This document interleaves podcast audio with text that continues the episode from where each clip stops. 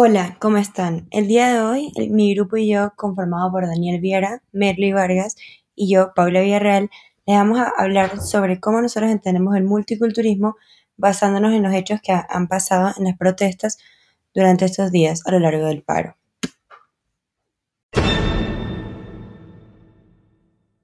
Minga, mujeres y resistencia. Recordemos que la minga es unirse por un bien común el claro ejemplo que tenemos es la lideresa Noelia Campo, una mujer indígena que vela por la seguridad y los derechos de toda la pluriculturalidad que existe acá en Colombia, consejera mayor del Departamento del Cauca y de los 10 pueblos a nivel regional. Ella es quien representa la voz de la mujer indígena que hoy en día pasan de cuidar a la familia pequeña a la grande, es un paso muy importante, ya que la mujer indígena va tomando fuerza en diferentes campos, a nivel nacional e internacional. La marcha se conoce como Minga, una palabra indígena que puede implicar una reunión de diversos actores, saberes y herramientas en busca de un objetivo común, pero su contexto más reciente significa resistencia o protesta en busca de la reivindicación de derechos.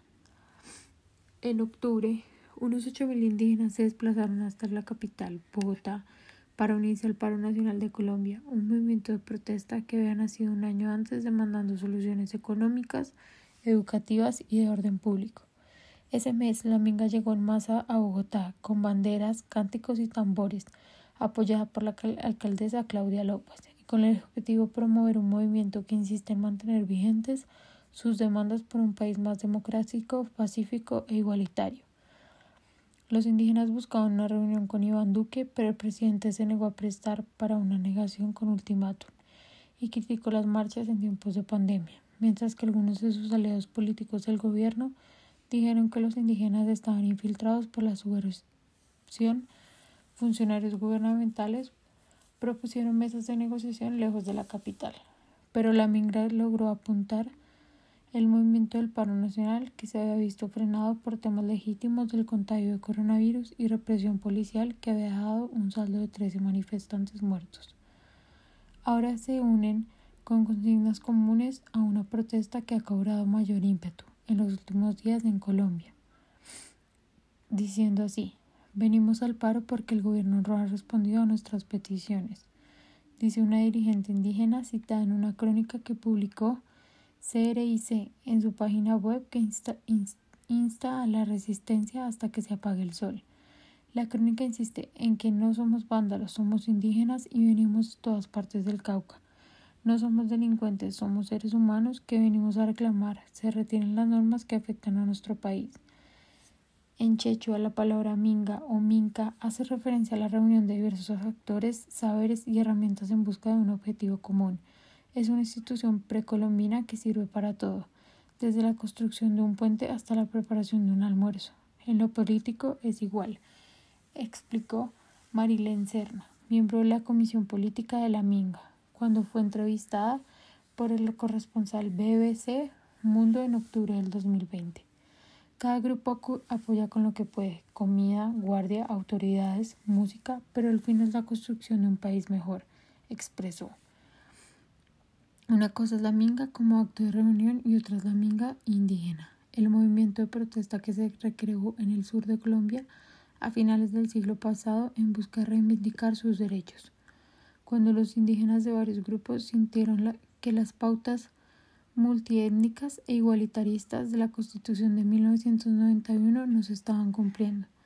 Se organizaron y empezaron a protestar bloqueando una neurálgica carretera del sur del país, la Panamericana. Desde entonces los miembros de la misma, con sus bastones de mando al hombro y un himno cumbiero que reza, defender nuestros derechos así nos toque morir. Se enfrentaron a todos los gobiernos, pero con picos de tensión importante.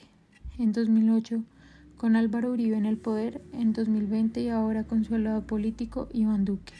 En 2008 nos movilizamos por cuatro elementos, vida y derechos humanos, territorio, paz y modelo económico. Y hoy Incluso con la firma de la paz, la situación es la misma, o porque no tiene el sinsabor del fracaso del proceso, explica Serna.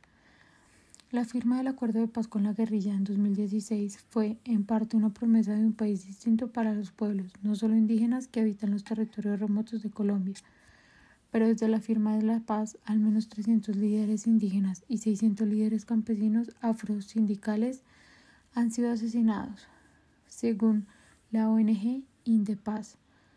Antes nos mataban, pero ahora estamos ante un, un negocio, dijo Serna a BBC a Mundo.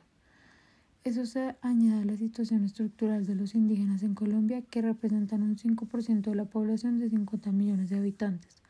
De los 66 pueblos indígenas del país, reportó la ONU, 34 están en vías de extinción y según cifras oficiales, la pobreza en poblaciones indígenas es del 63%, el triple que el promedio nacional. El impacto en el paro nacional. Es probable que la minga indígena tenga más experiencia en protesta, que en cualquier otro movimiento político en Colombia. Así como el año pasado, los estudiantes fueron un movimiento duro que jaloneó la protesta, esta vez la, la minga indígena puede ser el impulso de una protesta más amplia. La analista, autora del libro Para Parar para avanzar explicó que los indígenas tienen varias cosas en común con el paro, la demanda por una implementación más proactiva del acuerdo de paz y principios como la protección del medio ambiente. Ambos, además, cuentan con el apoyo de Claudia López, una líder emergente que sacudió la política colombiana, pero también cuentan con críticos como el Consejo Criminal Nacional, una asociación de empresarios que en comunicado emitido en octubre del 2020, aseguró que el incumplimiento de protocolos de bioseguridad atenta contra la salud, no solo de quienes hacen parte de la marcha, sino de todos los colombianos.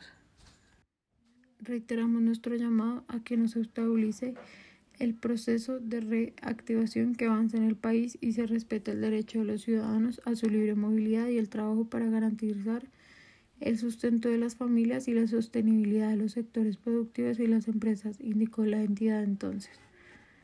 Borda, por otra parte, se preguntó si la sociedad colombiana está fatigada con la paz. Enmarcar la protesta en la paz puede no resultar eficiente, pero si hace una propuesta más amplia, como protección a líderes sociales, la cosa puede funcionar mejor. Margarita Martínez, codirectora de Roba Tierra, un documental sobre la minga, coincide en que las demandas de los indígenas con su marcha a la capital se alineen con las del paro. Venir a Bogotá va más allá de reunirnos con Duque. Lo que buscan es ayudar a concientizar a Colombia urbana, que ha estado tan alejada de la guerra, de lo que viven en sus territorios, porque en el sur del país la vida está siendo mancillada, atacada y asesinada permanentemente, y el objetivo de la minga es decirle una cosa al país, que la vida es lo primero.